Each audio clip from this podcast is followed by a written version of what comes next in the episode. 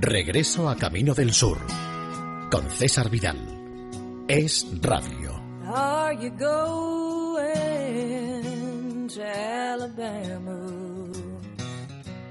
Where the trees grow tall and green. I'd like to see the Gulf of Mexico. If you're going, Muy bienvenidos a esta nueva emisión de Regreso a Camino del Sur, a la tierra de las magnolias, del algodón y de los melocotoneros. Y además vamos a empezar con un personaje que nos va a poner inmediatamente en movimiento, con un personaje que nació un 6 de abril de 1937, que sigue en activo y que curiosamente, además, eh, curiosamente según se mire, claro, es uno de esos personajes que sigue en activo y sigue muy bien en activo, que lo mismo ha compuesto que ha cantado, que lo mismo ha tocado la guitarra que ha tocado el violín y que es uno de esos personajes a los que se ha dado en llamar fundadores del sonido Bakersfield junto a Buck Owen. Les estoy hablando, por supuesto, ustedes inmediatamente lo han captado, de Merle Ronald Haggard, o si ustedes lo prefieren, de Merle Haggard. Y vamos a oír esa canción que cuenta aquello de esas grandes ruedas que se desplazan, que se mueven, que siguen yendo y que hacen que esa línea blanca que en última instancia divide los distintos carriles en las autopistas se convierta en una línea vital para la nación. La canción se llama Seguimos moviéndonos y así, así es como seguimos aquí en Regreso a Camino del Sur, Moving On.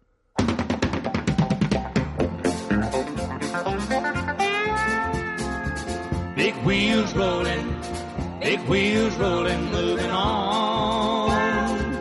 Big wheels rolling, gotta keep 'em going.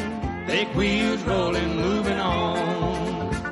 The white line is the lifeline to a nation, and men like Will and Sonny make it move. Living like a gypsy, always on the go, doing what they best know how to do. Jamming gears has got to be a fever, cause men become addicted to the grind. It takes a special breed to be a truck driving man, and a steady hand to pull that load behind. Big wheels rolling, big wheels rolling,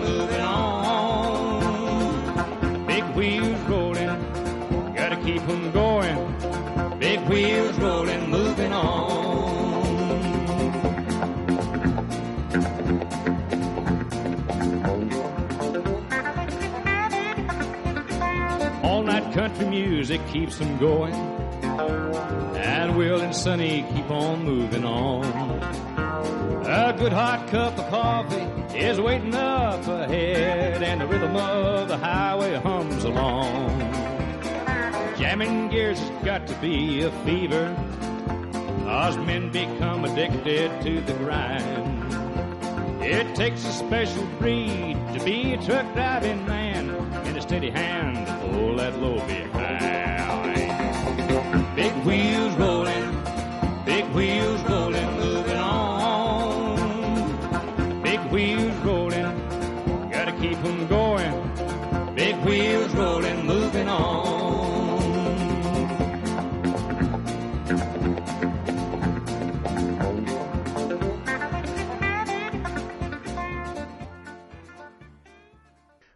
Ven ustedes, suena de maravilla Merle Haggard a estas horas y a cualquier hora del día para decir que nos seguimos moviendo. Vaya si nos seguimos moviendo, pero en fin, nos vamos a seguir moviendo con la siguiente canción. La siguiente canción que yo creo que es uno de los dúos más afortunados de la historia de la música country, pues del último medio siglo como mínimo. Las cosas como son. Y eso que ha habido algunos dúos verdaderamente extraordinarios. Este además es peculiar por varias razones.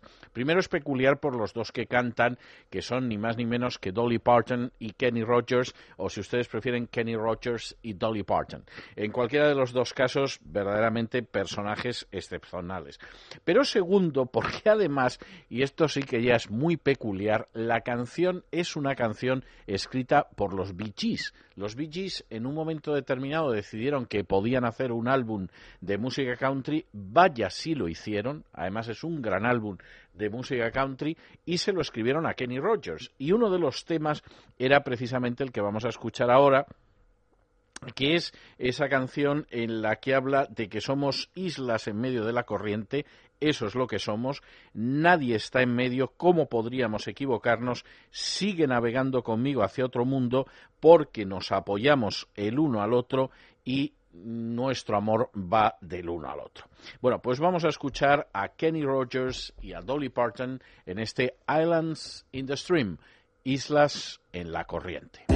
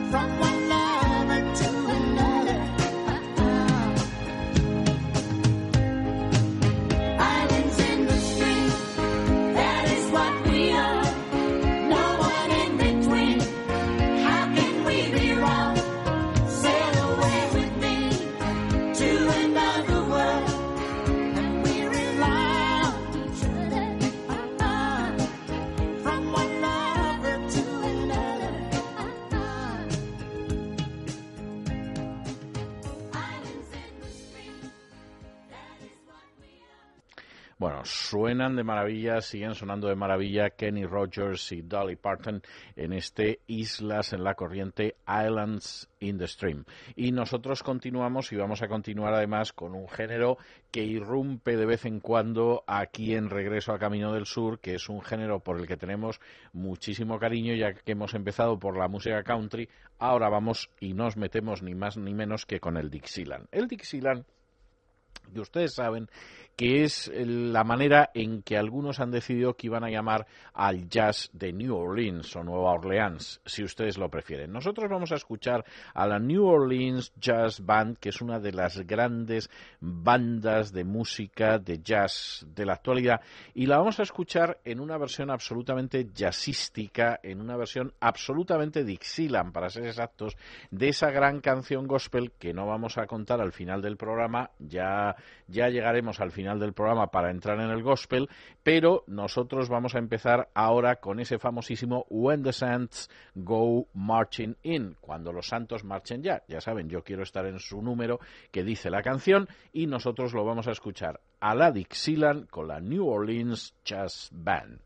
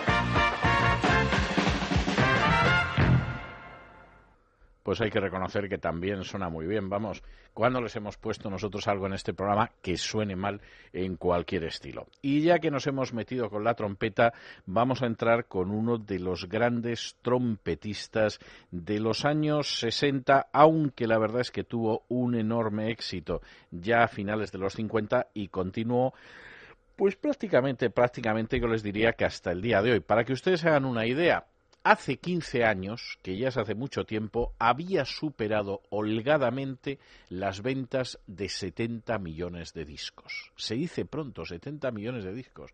Vamos, para dar un par de discos a cada habitante de España. Bueno, pues era, era el caso de él. Por cierto, es un personaje que obtuvo cinco números uno, 28 álbumes en las listas de Billboard, 8 premios Grammy, 14 discos de platino, 15 discos de oro y creó además un estilo propio que era una mezcla de Tex-Mex, es decir, de sonido mexicano y de sonido tejano, que se dio en llamar el sonido Tijuana.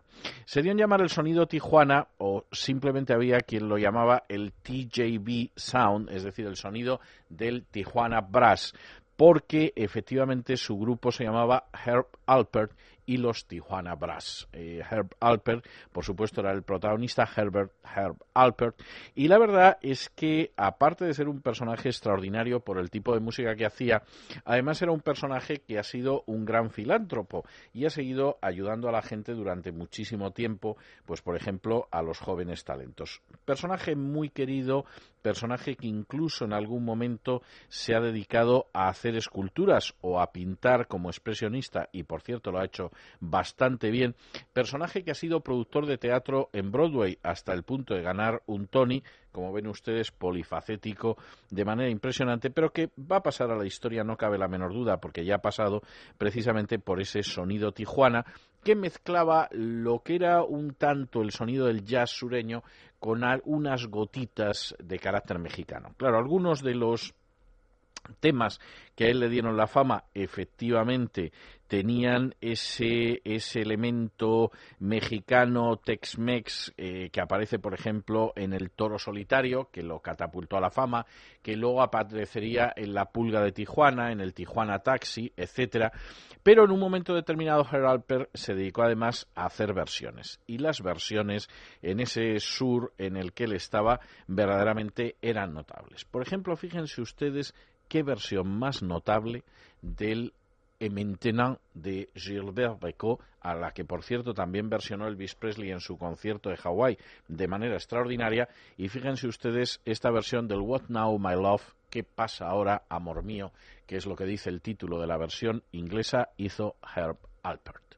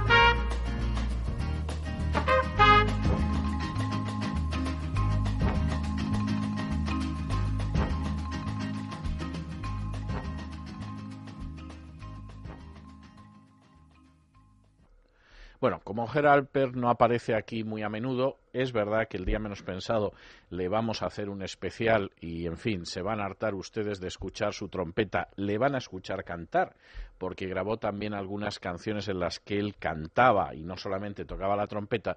Como no aparece muy a menudo, les vamos a dar una propina de Herb Alpert. Y lo vamos a hacer con una de esas canciones que también se han versionado en muchas ocasiones porque verdaderamente tiene también una melodía bellísima, romántica, que estaba muy bien encuadrada en la película de la que formaba parte de la banda sonora, una una canción que se titula The Shadow of Your Smile, es decir, la sombra de tu sonrisa, y que suena así.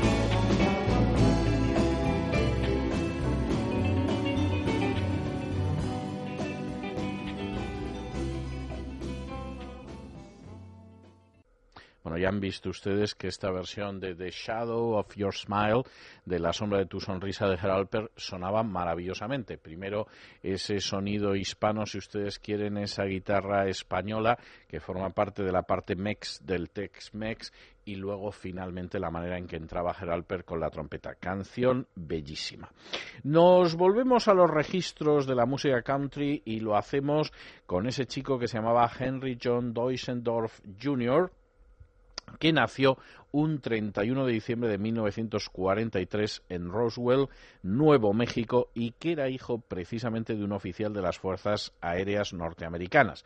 Evidentemente, salvo a los aficionados, eso de Henry John Deutschendorf Jr. no suena de nada, pero si yo les digo a ustedes John Denver, inmediatamente lo identifican, porque John Denver es uno de los grandes, grandes, grandes de la música country en los 70, en los 80, en los 90 en fin, murió un 12 de octubre de 1997 de manera trágica cuando pilotaba un avión y lo cierto es que además es uno de esos personajes que a algunos nos acercó a la música country desde un principio. Yo creo que en realidad yo empecé a aficionarme a la música country con John Denver y desde luego me quedé absolutamente enganchado con Kenny Rogers. Pero eso son historias de los años 70.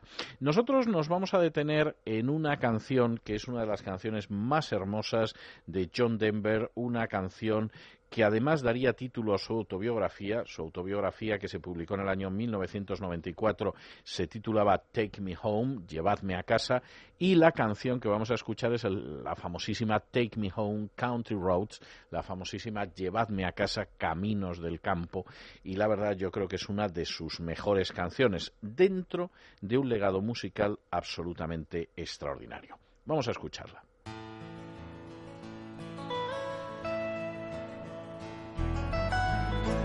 Almost heaven. West Virginia, Blue Ridge Mountain, Shenandoah River.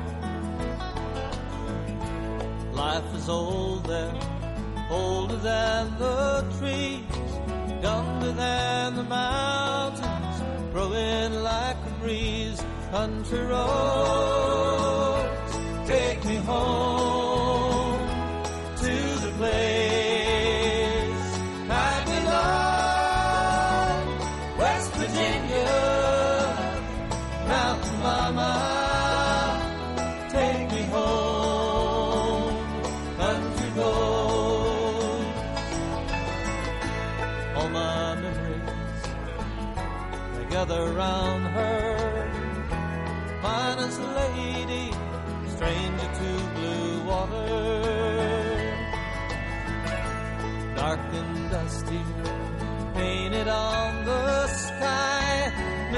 taste of moonshine, teardrops in my eyes, country roads,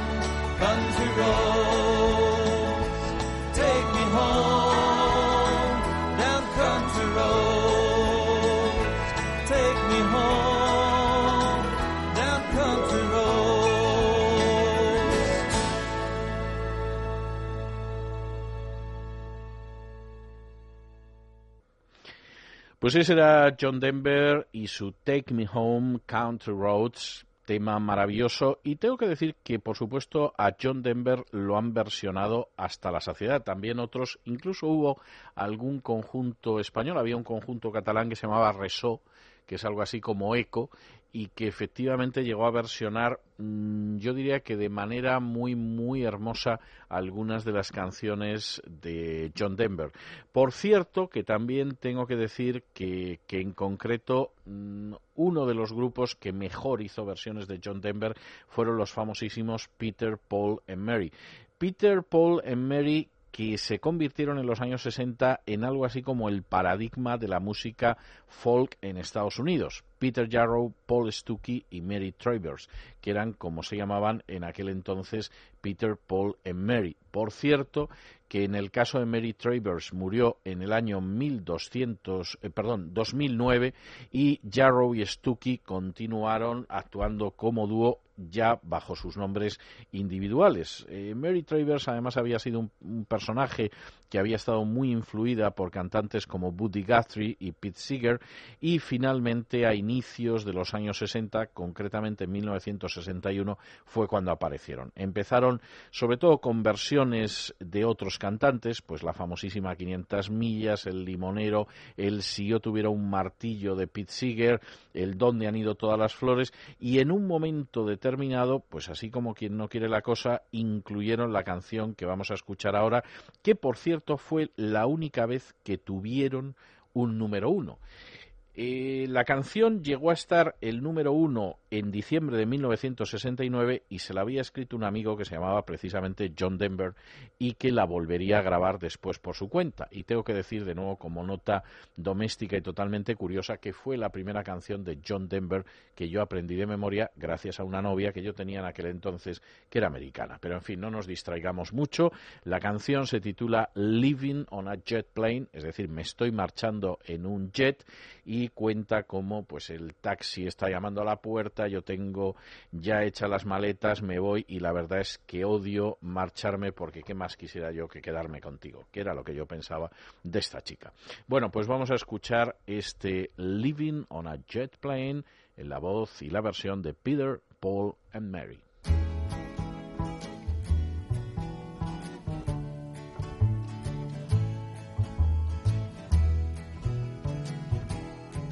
All my bags are packed, I'm ready to go. I'm standing here outside your door. I hate to wake you up to say goodbye. But the dawn is breaking, it's early morn. Taxi's waiting, he's blowing his horn. Already I'm so lonesome I could cry. So kiss for me. Tell me that you'll wait for me. Hold me like you'll never let me go. I'm leaving on a jet plane. I don't know when I'll be back again. Oh, babe, I hate to go. There's so many times I've let you down. So many times I've played around. I tell you now they don't mean a thing. Every place I go, I think of you. Every song I sing, I sing for you. When I come back, I'll wear your wedding ring.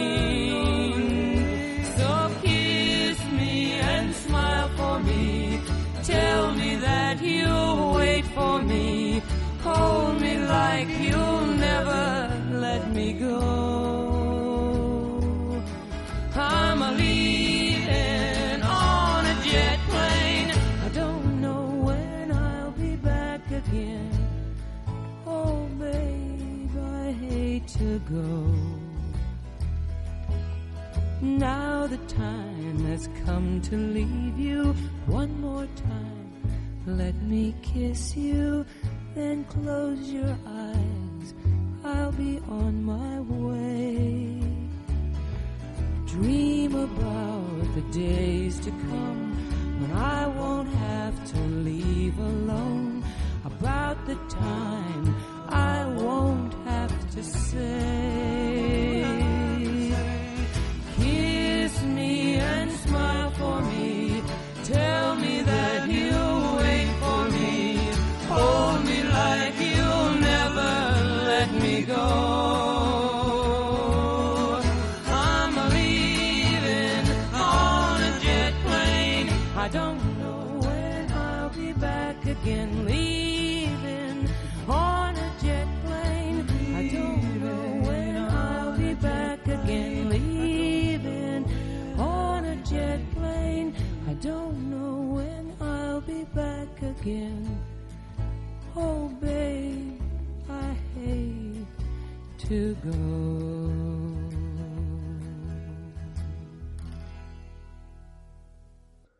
Bueno, qué mejor momento para irnos con Isabel Pintor y su relato del sur.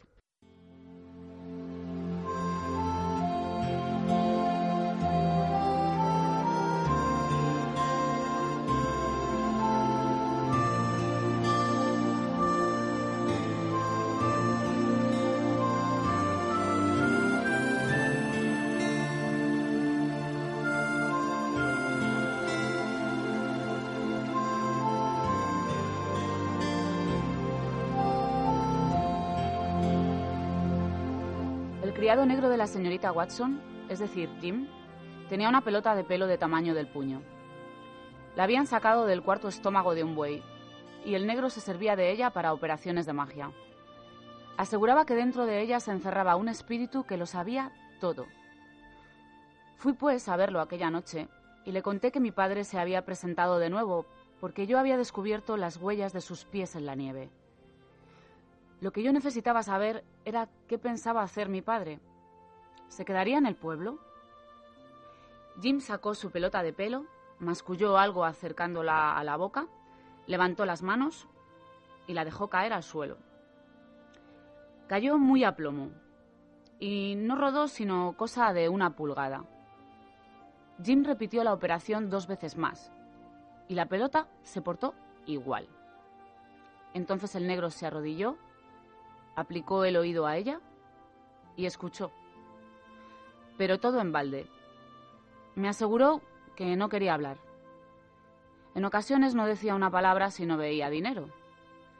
Le dije que yo tenía una moneda falsa de un cuarto de dólar, que no servía para nada, porque se le había ido en algunos sitios el baño de plata y dejaba ver el bronce, de modo que no pasaba en ninguna parte.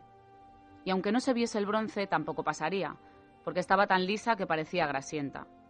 De modo que bastaba con esto para descubrir su falsedad. Confieso que no le hablé nada del dólar que me había dado el juez. Le dije que como moneda era bastante mala, pero que quizá la pelota de pelo se conformaría con ella, porque tal vez no lo distinguiría de una verdadera.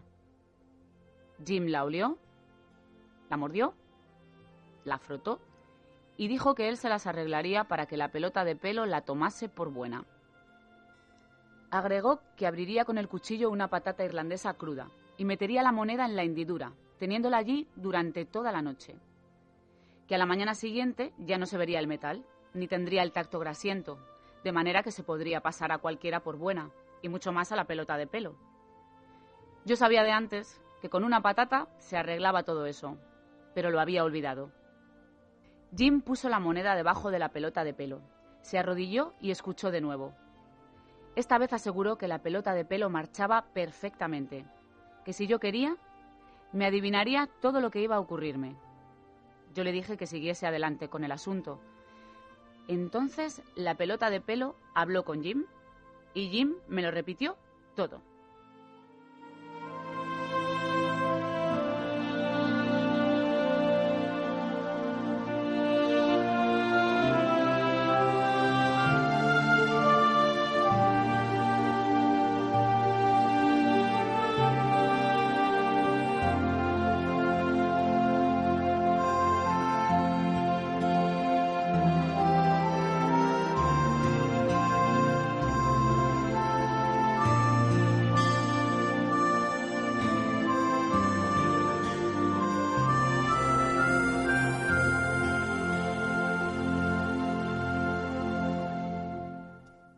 Regreso a Camino del Sur con César Vidal. Es Radio.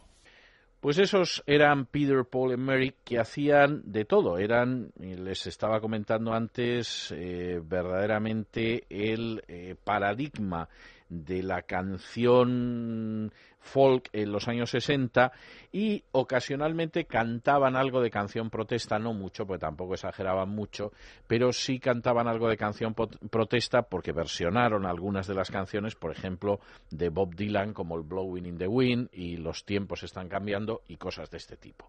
En los años 60 realmente sí que había un personaje o una personaje, dirían algunos, que era el paradigma de la canción protesta. Había nacido el 9 de enero de 1941 en Staten Island, en Nueva York, y se llamaba Joan Chandos Baez, o si ustedes lo prefieren, Joan Baez, o como decían aquí, pues Joan Baez. La verdad es que la historia de Joan Baez es eh, verdaderamente curiosa, porque ella era hija de una profesora de literatura, prima de un físico e hija de un físico estadounidense de origen mexicano que se llamaba Albert Baez. Por cierto, coinventor del microscopio de rayos X y autor de libros de física importantísimos. El padre fue siempre pacifista, de hecho rechazó trabajar en el proyecto Manhattan que construyó la bomba atómica, rechazó puestos muy importantes en la industria armamentística, fundamentalmente porque era cuáquero, es decir, eh, formaba parte de una confesión protestante que son pacifistas por definición. Y esto influiría enormemente en John Baez, que en un momento determinado pues por supuesto se opondría a la guerra de Vietnam. Nosotros vamos a escuchar una de sus canciones protesta, que además es una de las canciones eh, que de alguna manera lo que pretende sobre todo es mostrar lo que era la situación en el sur, yo diría que de una manera quizá un pelín demagógica, pero que muestra hasta qué punto eh, realmente la situación en los años 60 iba por donde iba. Y de hecho la canción se titulaba La noche que descendieron por la vieja Dixie. No les digo más, y en los años 60. Es decir, The Night They Drove Old Dixie Down. Canta Joan Baez.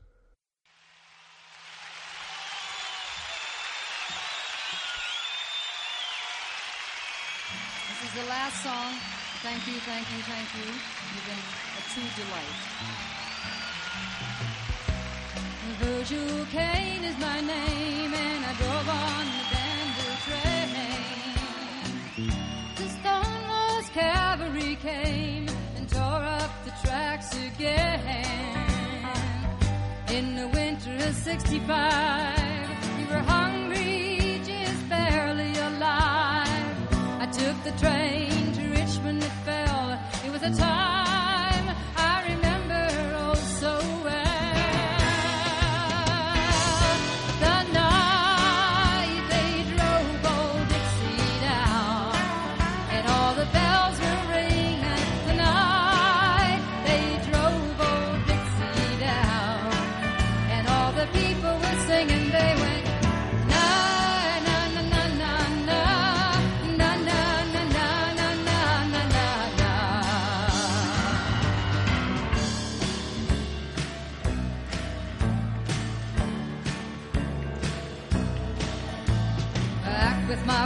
Wife in Tennessee. And one day she said to me, Virgil, quick, come see, there goes the Robert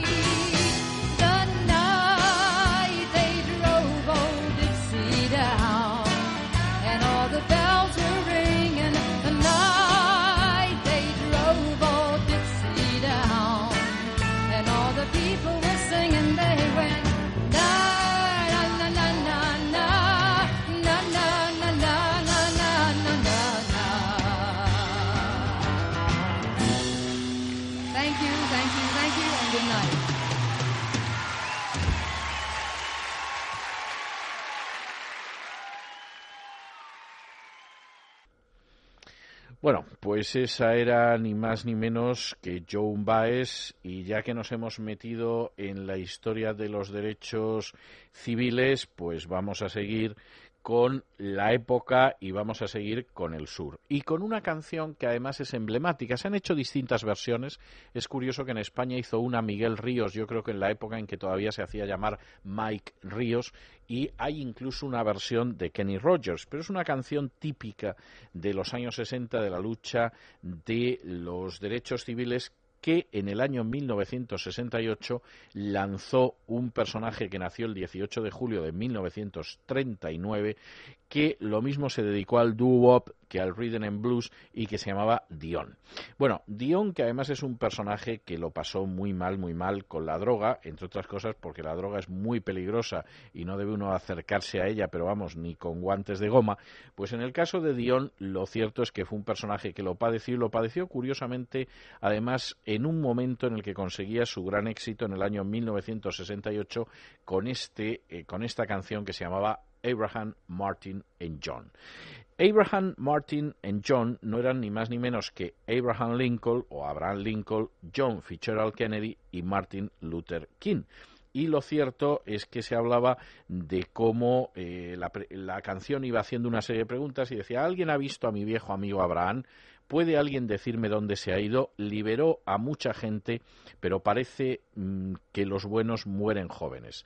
Ya sabéis, lo he mirado alrededor mío y se ha ido. Y volvía luego a hacer la pregunta, pero en vez de preguntar por Abraham, preguntaba por John y luego por Martin. Y en un momento determinado, cuando fue asesinado Bobby Kennedy, pues añadió a Bobby Kennedy y entonces había una última estrofa que decía ¿Alguien ha visto a mi viejo amigo Bobby? ¿Puede alguien decirme dónde se ha ido? Me dio la sensación de que lo vi caminar sobre aquella colina con Abraham, Martin y John. Bueno, pues vamos a escuchar esta canción muy hermosa, ya lo verán ustedes, muy sencilla, pero al mismo tiempo también muy entrañable del Abraham, Martin y John en la voz de Dion.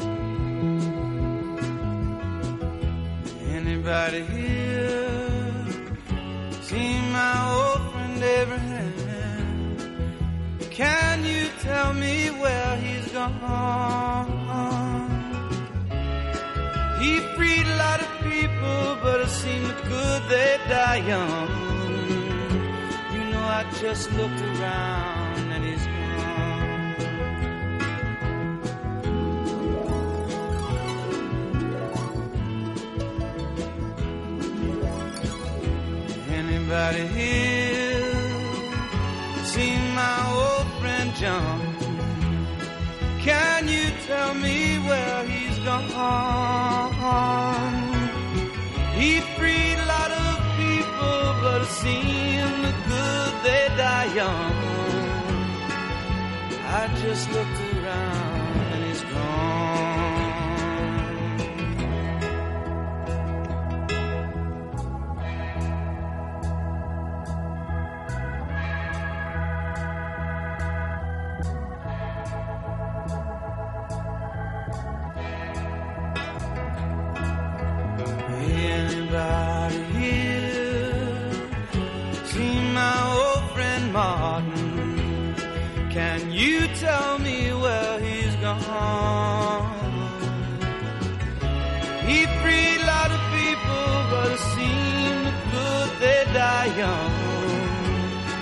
I just looked round and he's gone.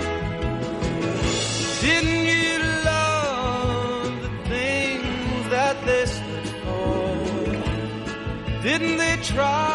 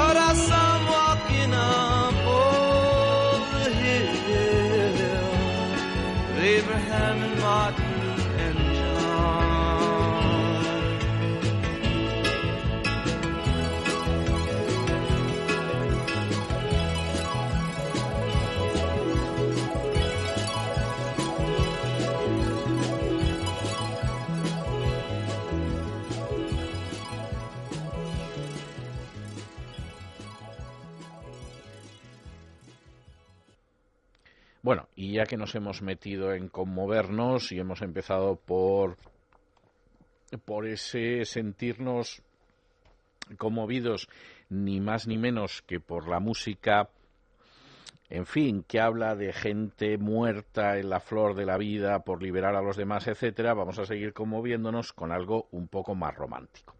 Nos vamos a ir con Linda Ronstadt. Ya saben ustedes que Linda Ronstadt ha sido llamada la reina del rock y la primera dama del rock, lo cual es un tanto exagerado porque en realidad Linda Ronstadt ha transitado muchísimo más, por ejemplo, por el country y el rhythm and blues, aunque también, y esto hay que reconocerlo, hay, hay que decirlo también, ha cantado mariachi, ha cantado ópera y ha cantado new wave, que ya tiene su mérito. Nosotros vamos a escuchar a Linda Ronstadt con una canción absolutamente maravillosa, que es una canción tristísima que se llama Blue Bayou. Blue Bayou, ustedes saben que el bayou es esa especie de pantanos espantosos que existen en algunas zonas de Estados Unidos, sobre todo en, en Luisiana, y efectivamente aquí habla de lo feliz que estaría cuando vuelva a ver a ese chico a su lado, porque lo cierto es que, vamos, el Blue Bayou, en el Blue Bayou le echa muchísimo de menos. Blue Bayou, que lo mismo puede ser el Bayou azul, que puede ser el Bayou triste, que es lo que nos, eh, en fin, inclinamos a pensar nosotros. Es una canción muy triste, pero muy bonita.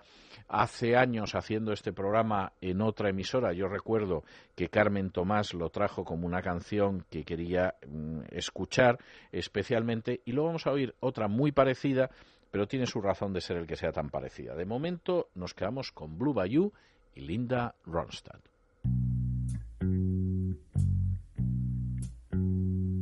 I feel so bad, I got a worried mind.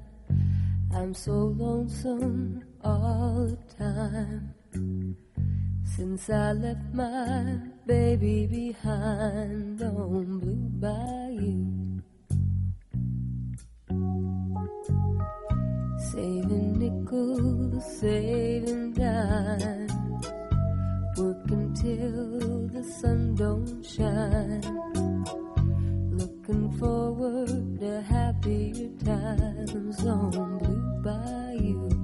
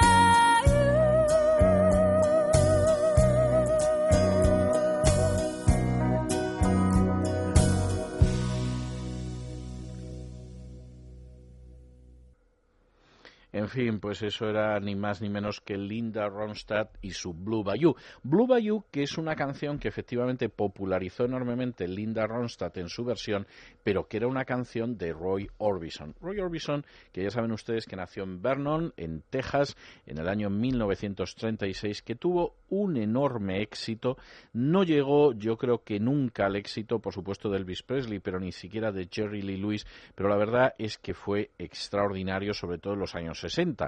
A partir de los 70 se produjo en fin, a, finales de los 60 yo diría que se produjo un bajón de la carrera de Roy Orbison, volvió a emerger en el año 76, ni más ni menos que con Emmylou Harris y cantando country, y luego eso sí, después de que en el año 85 hicieron esa película espantosa que se llamaba Pretty Woman y volvieron a, re, a reciclar y a reflotar la canción que cantaba Roy Orbison, pues ya conoció una enorme popularidad hasta que se murió en el año 88. Nosotros vamos a escuchar una canción también de él, como Blue Bayou, que se parece mucho a Blue Bayou, claro, si las dos las hizo él, y que a mí me parece también bellísima, y es el famosísimo Crying, es decir, llorando.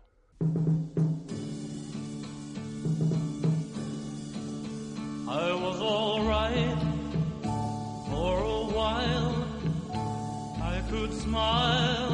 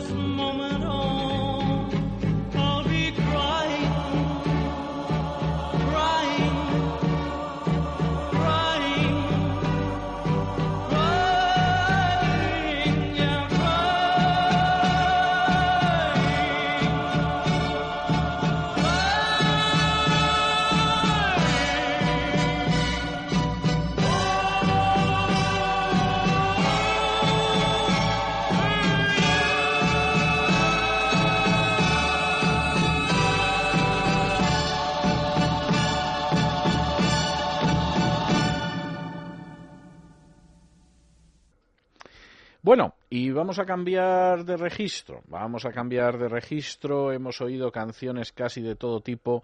Vamos a escuchar algo en un estilo muy especial en los dedos de aquel muchacho que nació en Texarkana, Texas, un 24 de noviembre de 1868. Moriría en Manhattan, en Nueva York, el 1 de abril de 1917 y sin ningún género de dudas ha sido el compositor y el pianista más importante del ragtime.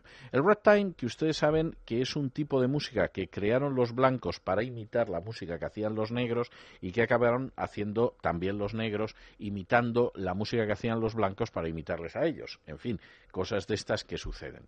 La verdad es que nuestro invitado Scott Joplin fue sin duda el gran, gran, gran compositor y me atrevería a decir que intérprete de música de, de rock, de ragtime, y en cualquiera de los casos es el autor de esa pieza tan conocidísima y popularizada por la película El Golpe, que es el Entertainer. Nosotros vamos a escuchar otra de sus piezas más conocidas, que es el Maple Leaf Rock.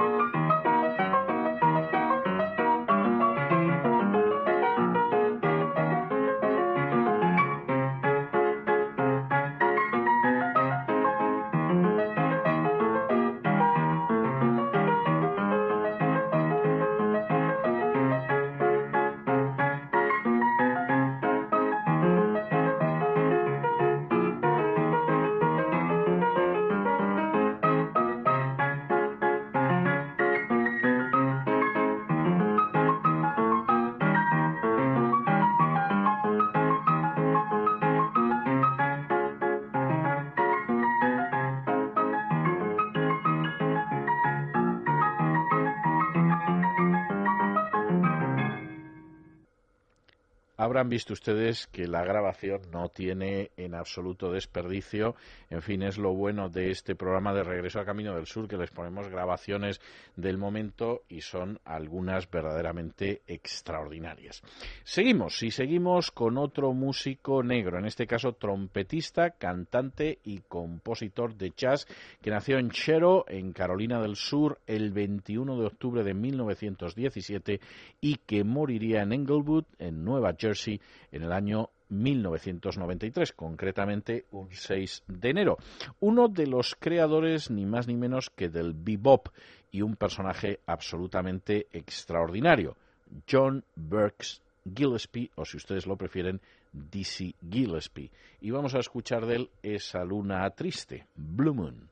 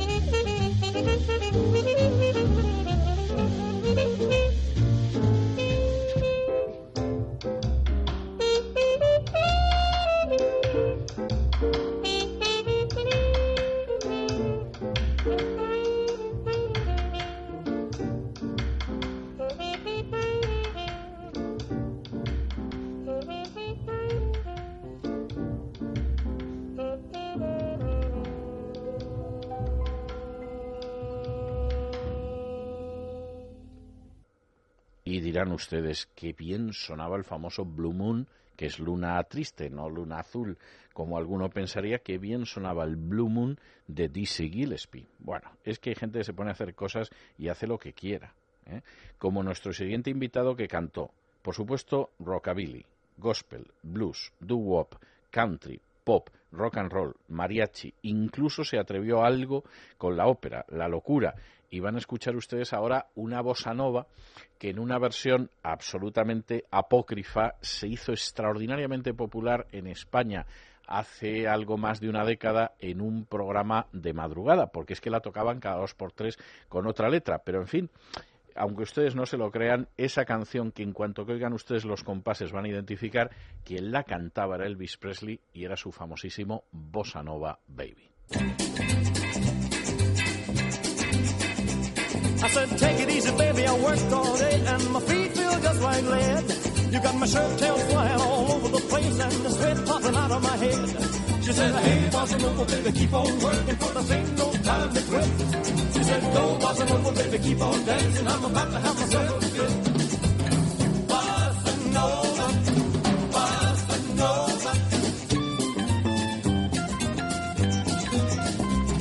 said, hey, little mama, let's sit down and have a drink and dig the band. She said, drink, drink, drink, oh, fiddle drink, I can dance with a drink in my hand. She said, hey, bossa nova, baby, keep on working, for this ain't no time to drink. She said, go,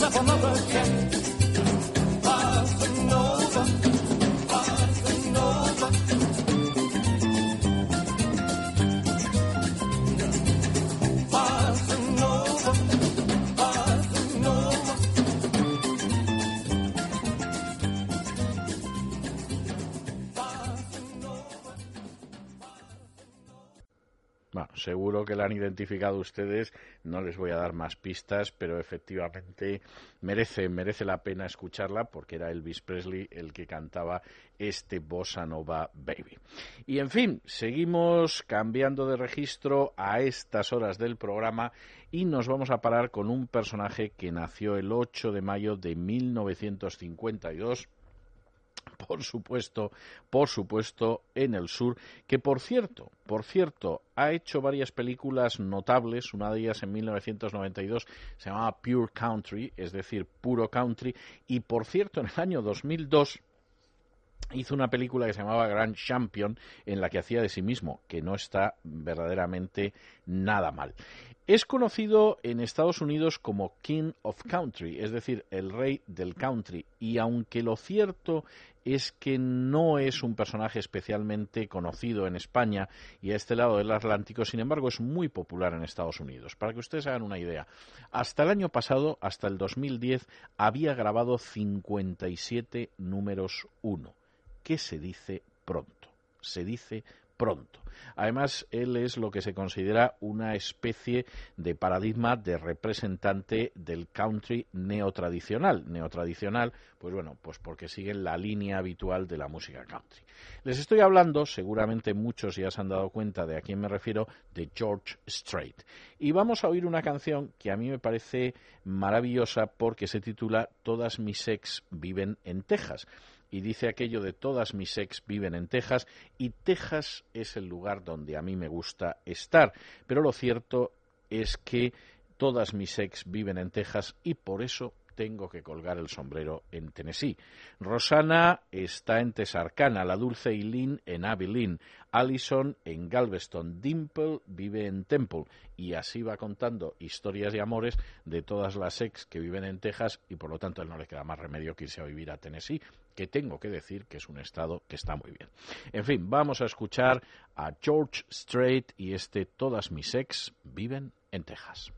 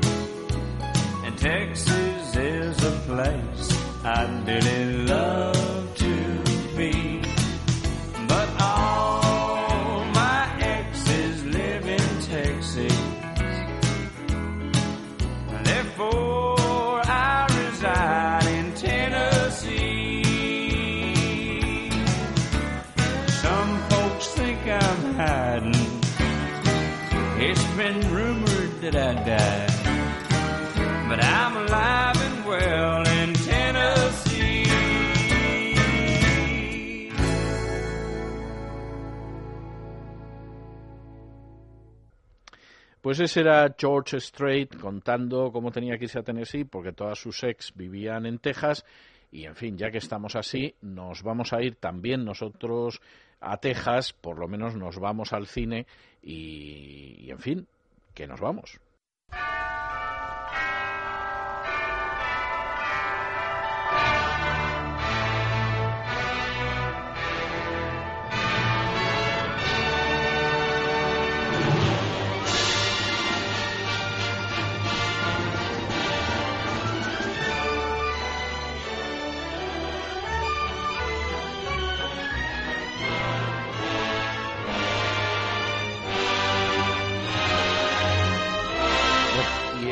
Estos momentos acaba de entrar en el estudio la dama Isabel Pintor con esa película que escoge todas las semanas la dama Galina Kalinnikova y que vamos, lleva unas semanas Isabel Pintor que no hay por dónde cogerla porque no lo pone nada fácil, pero en fin.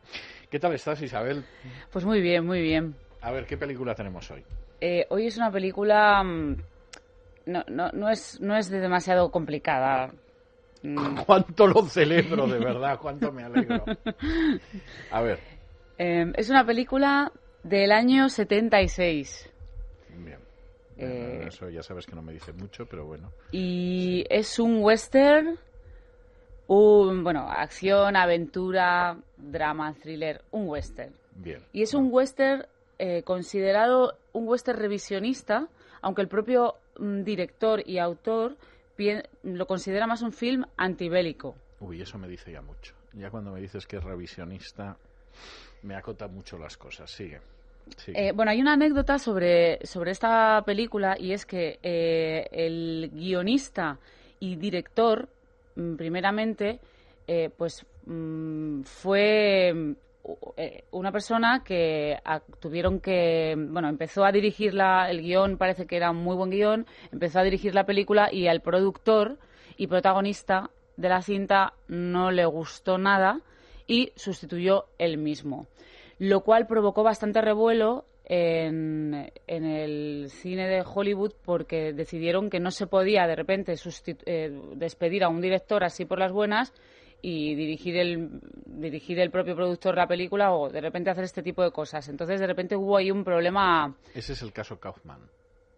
Es, es un caso, vamos a ver, ese es un caso muy conocido, es el caso de Philip Kaufman, que, que a partir de ese momento se elevó muchísimo la indemnización por, por despido de productor, de, perdón, de director, si luego eras tú el que le sustituía. O sea, es un caso específico, Exacto. pues como la cláusula Sinatra, por ejemplo, que es algo que se inventaron los abogados de Frank Sinatra para que Sinatra no pagara impuestos.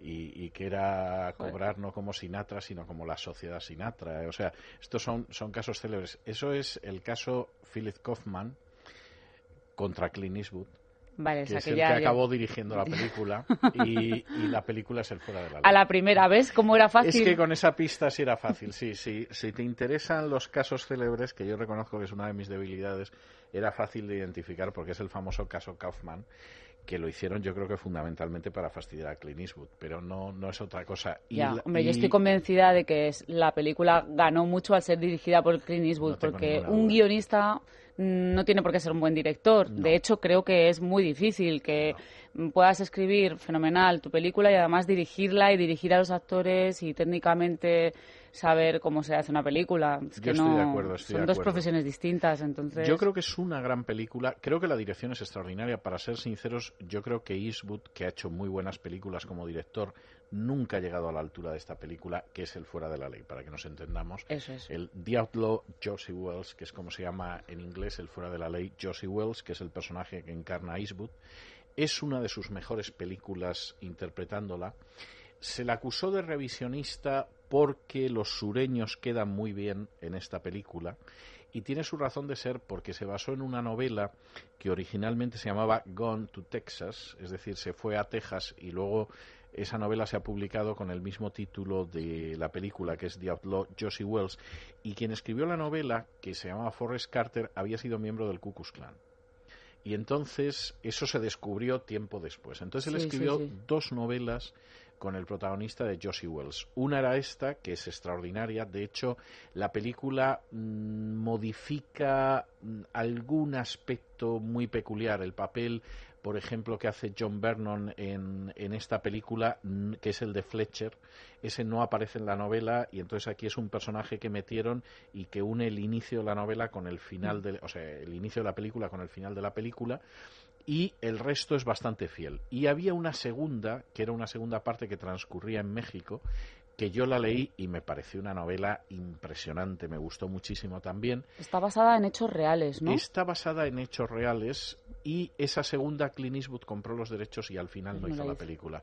Yo creo que porque hubo tanto revuelo cuando se supo que Forrest Carter había sido el Ku Klux Klan y, y se dijo que era revisionista, etcétera, que efectivamente eh, al final Eastwood no se atrevió a hacer la segunda parte. Yo no creo que sea una película antibélica ni mucho menos. ¿eh? O sea, creo Hombre, que si es un western, No, a mí me hace un poco de gracia que, que- que- pero el, el propio Clint Eastwood sí que es cierto que, que, que, tam- que a- bueno, a pesar de haber hecho muchos western, pero luego todo su cine ha ido evolucionando hacia un punto absolutamente romántico, social, Sí, sí. mm, sí. profundo, o sea, Y seguramente Pero había claro, es un mucho western. de eso al Entonces- inicio.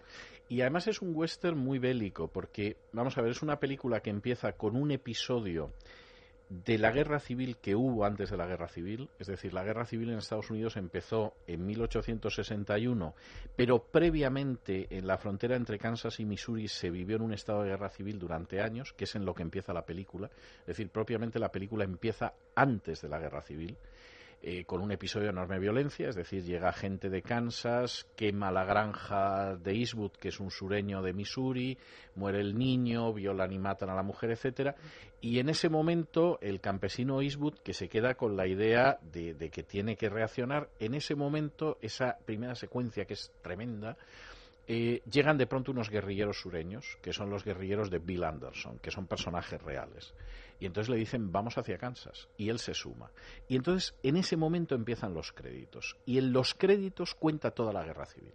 O sea, es en términos cinematográficos magistral. Es decir, va uno viendo la acción de los guerrilleros del sur durante los créditos y cuando acaban los créditos, en ese momento ya ha terminado la guerra civil. Y es cuando hay una oferta de indulto y tienen que rendirse y el que dice que no se entrega es Clint Eastwood y el resto se entregan. Y entonces eh, la película es verdaderamente extraordinaria porque es la huida de Eastwood, que lógicamente se dirige hacia Texas, que está en el sur y en el oeste, y sobre todo Texas es un estado tan grande que te podías perder en él, es decir, él va atravesando además todo el territorio de las cinco naciones y eh, bueno, pues en eso consiste la película. Película que tiene otras peculiaridades, por ejemplo, aparece un indio real, que es un jefe indio, que es un jefe además cherokee, que es Dan George, que aparece en la película de Stan Watty, que llegó a ser general del Ejército del Sur y era un cherokee, y que era el que hacía de padre de, Dustin, eh, de abuelo de Dustin Hoffman en Pequeño Gran Hombre. Y entonces es un jefe indio real que ha aparecido en algunas películas. Y aparece por primera vez Sondra Locke, que fue durante años eh, mujer de Clint Eastwood, compañera de distintas películas de Clint Eastwood. Esta es la primera que hizo con él y está muy bien además en su papel. Y curiosamente además es un personaje que luego escribió un libro sobre él eh, terrorífico, contando cómo Eastwood le daba unos bofetones que le encendía el pelo lumbre. Claro, teniendo en cuenta que Eastwood debe de andar pues en torno a los dos metros y que Sandra Locke, tú la ves y es pequeñita, delgadita y tal, vamos, cada vez que le diera un bofetón Clint Eastwood la debía de mandar al otro lado del jardín. ¿Pero cuando la dirigía o...? No, no, no. o en- Luego en, o la vida privado? íntima, en privado, sí, sí. Y entonces el libro además jugaba con el bueno, el feo y el malo, y no me acuerdo cómo se llamaba, pero era algo así como el malo, el bruto y el guapo, algo así, algo así, parodiando el título de la película y refiriéndose a Clint Eastwood. Entonces contaba cómo se había enamorado perdidamente de Clint Eastwood, pues porque era un personaje que, claro, te Hombre, quedabas enamorada nada más verlo y todo lo demás. Mm, Y- genio. Y, luego era un personaje de una brutalidad tremenda y vamos, le daba unos guantazos que la espabilaba. El procedimiento judicial que hubo después, porque además tuvieron hijos y esto, fue verdaderamente sonado. ¿no? Pero bueno, dicho esto, la película es una película extraordinaria. Yo creo que es lo mejor, la mejor dirección de Eastwood, aunque creo que es un gran director y tiene un reparto verdaderamente notable, pues desde el jefe indio a Clint Eastwood, pasando por Sondra Locke, por John Vernon e incluso por el indio de Alguien mató, eh, alguien voló sobre el nido del cuco, que la primera película en la que aparece es el indio que se finge sordomudo en Alguien voló sobre el nido del cuco y la segunda que hizo fue el papel de dos osos, que era un jefe comanche real que aparece en el Fuera de la Ley en una de las escenas más eh, impresionantes de la película. Y además la banda sonora fue nominada al Oscar, La la banda sonora de. Jerry Fielding Sí. en el 97, nominada a los Oscars. Es que fantástica. También es preciosa. Y la banda sonora, que es muy buena, además, se basa sobre todo en una canción que utilizaba sobre todo el Ejército del Sur, pero que era muy antigua, que es el 1812. Se llama porque es de la guerra de 1812. Y que, por cierto, ya que estamos aquí, va a ser la que vamos a oír ahora. Muy bien. Vamos allá.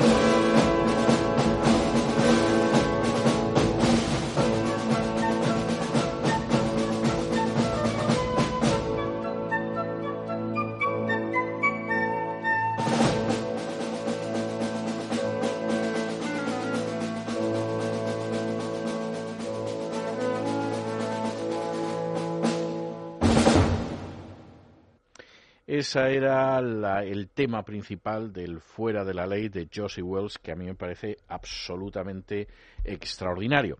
Y en fin, entramos ya en la parte final de nuestro programa, en esa parte que dedicamos a la música gospel. Vamos a empezar además con un personaje que grabó varios álbumes de música gospel, varios álbumes de música cristiana, en un momento en que además escandalizó a las gentes diciendo que se había convertido al cristianismo y empezando a ir a una iglesia evangélica. Nadie sabe qué quedó de aquello, pero sí quedaron desde luego varios eh, álbumes extraordinarios. El primero, el primero lo grabó en el año 1979 y contaba con la colaboración de Mark Knopfler, el guitarrista de Dire Straits. Era un álbum que se llamaba Slow Train Coming, un tren que viene lentamente en una referencia, se suponía, a la segunda venida de Cristo, y en él había varios temas, pero sobre todo hubo uno que se hizo extraordinariamente popular, que tomaba pie de un episodio del Génesis, cuando Dios le pidió a Adán que diera nombre a los animales, o como decía la canción, Man gave names to, to the animals. Era Bob Dylan.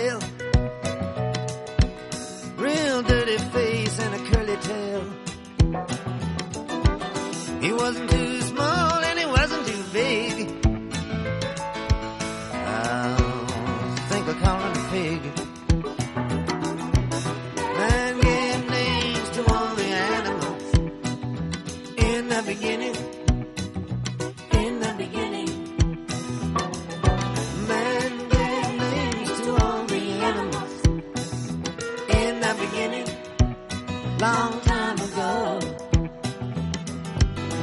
Next animal that he did meet had wool on his back and hoofs on his feet. Eating grass on a mountainside so steep. Oh, I think I'll call it a sheep. Man beginning, in the beginning. Man gave names to all the animals. In the beginning, long time ago, he saw an animal as smooth as glass, slithering his way through the grass. He saw him disappear by a tree near a Lake.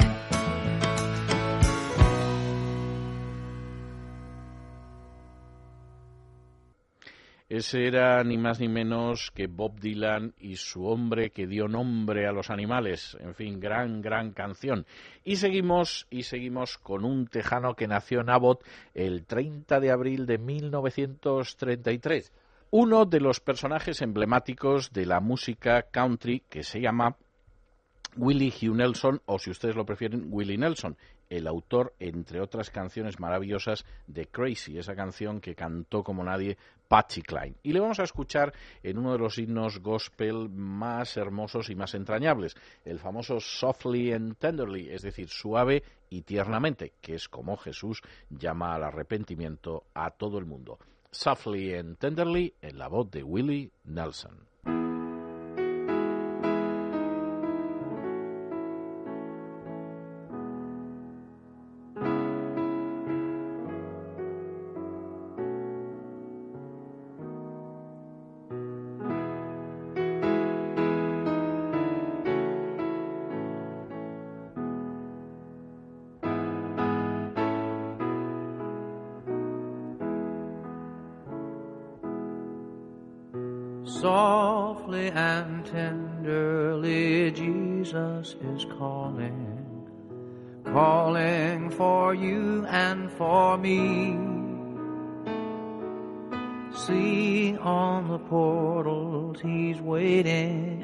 Watching, watching for you and for me. Come home, come home. Ye who are weary, come home. Earnestly, tenderly, Jesus is calling, calling, O sinner, come home. Why should we tarry when Jesus is pleading? pleading for you and for me. Why should we linger and heed not his mercies? Mercies for you and for me. Come home, come home, ye who are weary, come home. Earnestly, tenderly, Jesus is calling, calling, oh sinner, come home.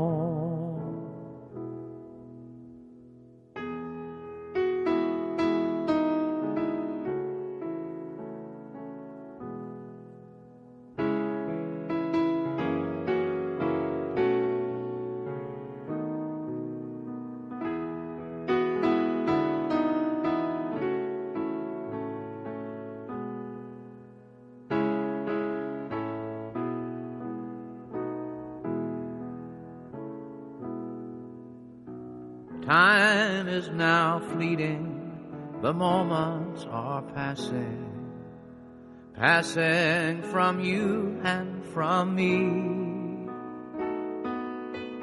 Shadows are gathering and deathbeds are coming, coming for you and for me. Come home, come home. Are weary, come home. Earnestly, tenderly, Jesus is calling, calling, oh sinner, come home. Oh, for the wonderful love he has promised, for you and for me. Though we have sinned, he has mercy and pardon. Pardon for you and for me. Come home, come home. Ye who are weary,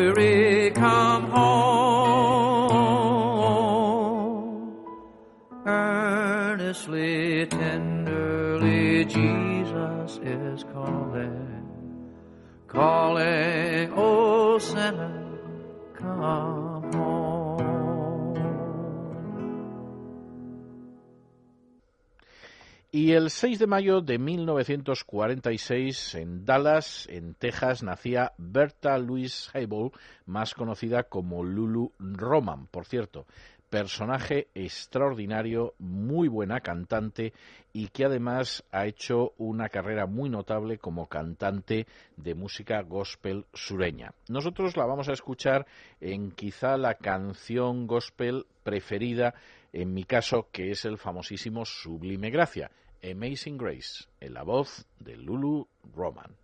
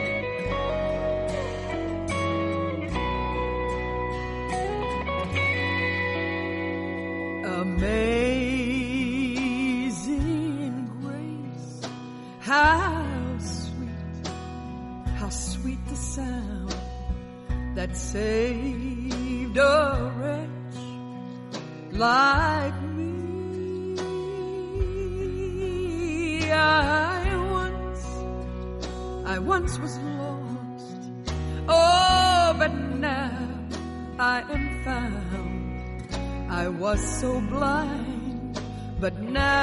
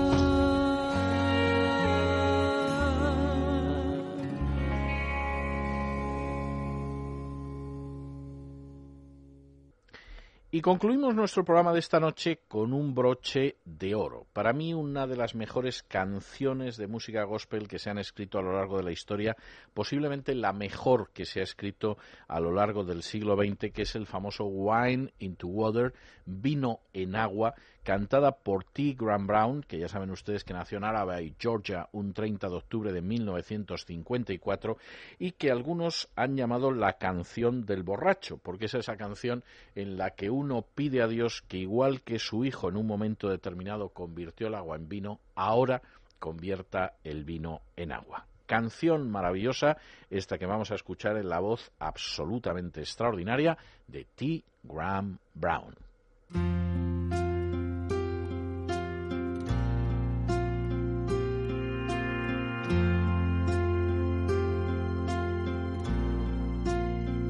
You've heard a multitude of prayers on my behalf. Pray one more is not too much to ask. I've tried to fight this battle by myself. But it's a war that I can't win without your help. Tonight I'm as low as any man can go. I'm down and I can't fall much farther. Once upon a time, you turned the water into wine. Now on my knees, I'm turning to you, Father. Could you help me turn the wine back into water?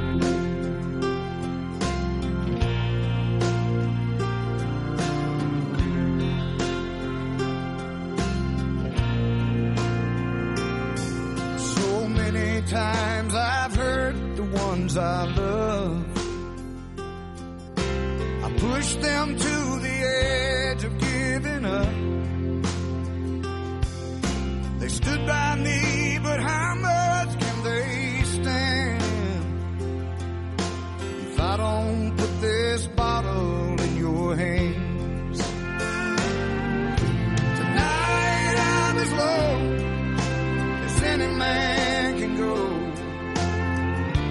I'm down and I can't fall much farther.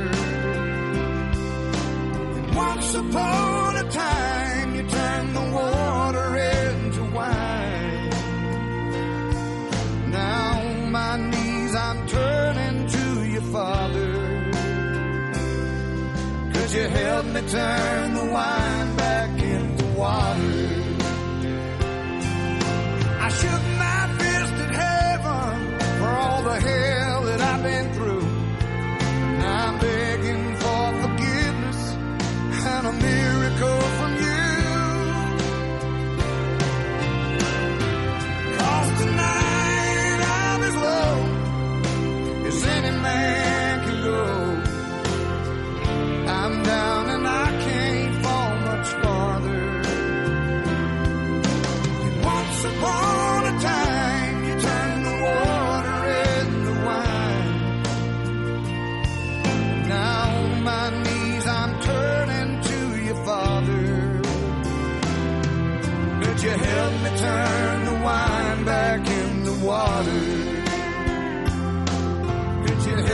Turn this wine back into water?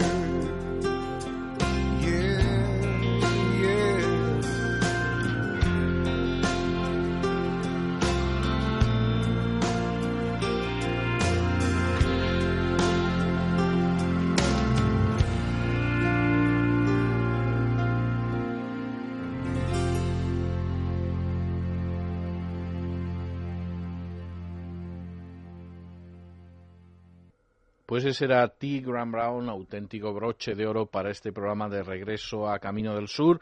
Y como siempre, antes de despedirnos, tenemos que dar gracias a aquellas personas sin las cuales este programa sería imposible.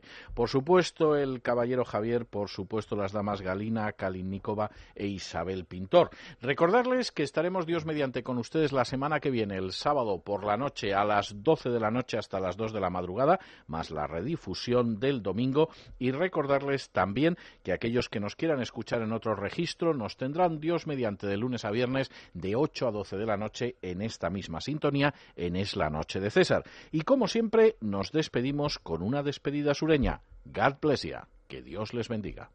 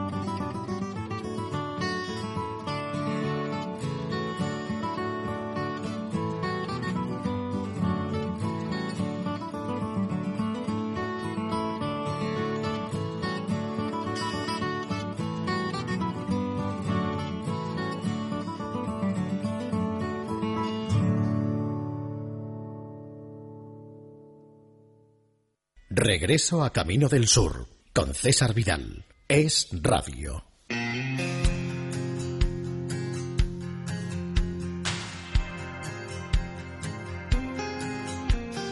Riding north on Interstate 75 with a nervous fading beauty sitting by his side and a pistol that he used to pave the way down the long black stretches of a dark highway. Ray bought his future with a pound of lead. Then he robbed a liquor store and left the clerk for dead.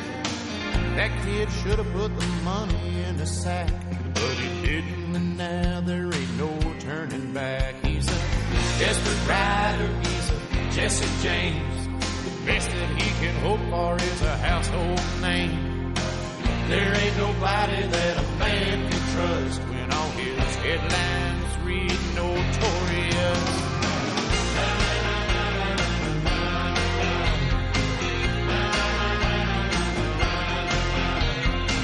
There ain't nobody that a man can trust his headlines notorious. They pulled out of solid days about 12 o'clock. Took the east road with the lights off to avoid the roadblock. Ray killed the motor at the county line. Tennessee plates to a lost tag sign. Sheila never asked what the boy had done, but she said she'd be his hostage if he needed one. Her mama raised her to be loyal and true, and she figured that's the least that she could do. She was lost and lonely on a midnight ride, reluctant Bonnie to a poor man's Clyde. It ain't too easy when the man love has got a reputation that's notorious.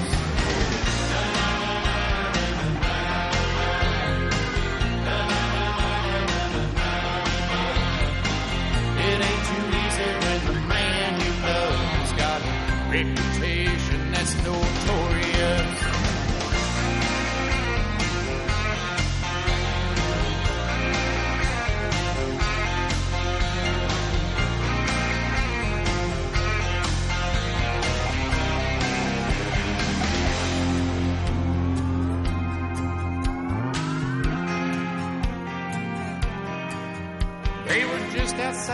of Knoxville when the lights flashed on and the sirens started howling like hellhound dogs. Red popped that Firebird into overdrive. He swore he'd never let them take him alive. He was a desperate rider. He was Jesse James. The best he'd ever hoped for was a household name. The morning papers didn't say too much, but his obituary read notorious.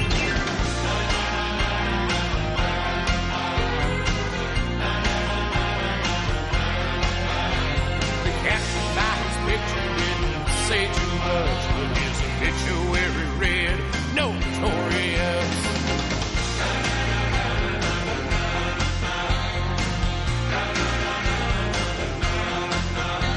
The caption I picture didn't say too much.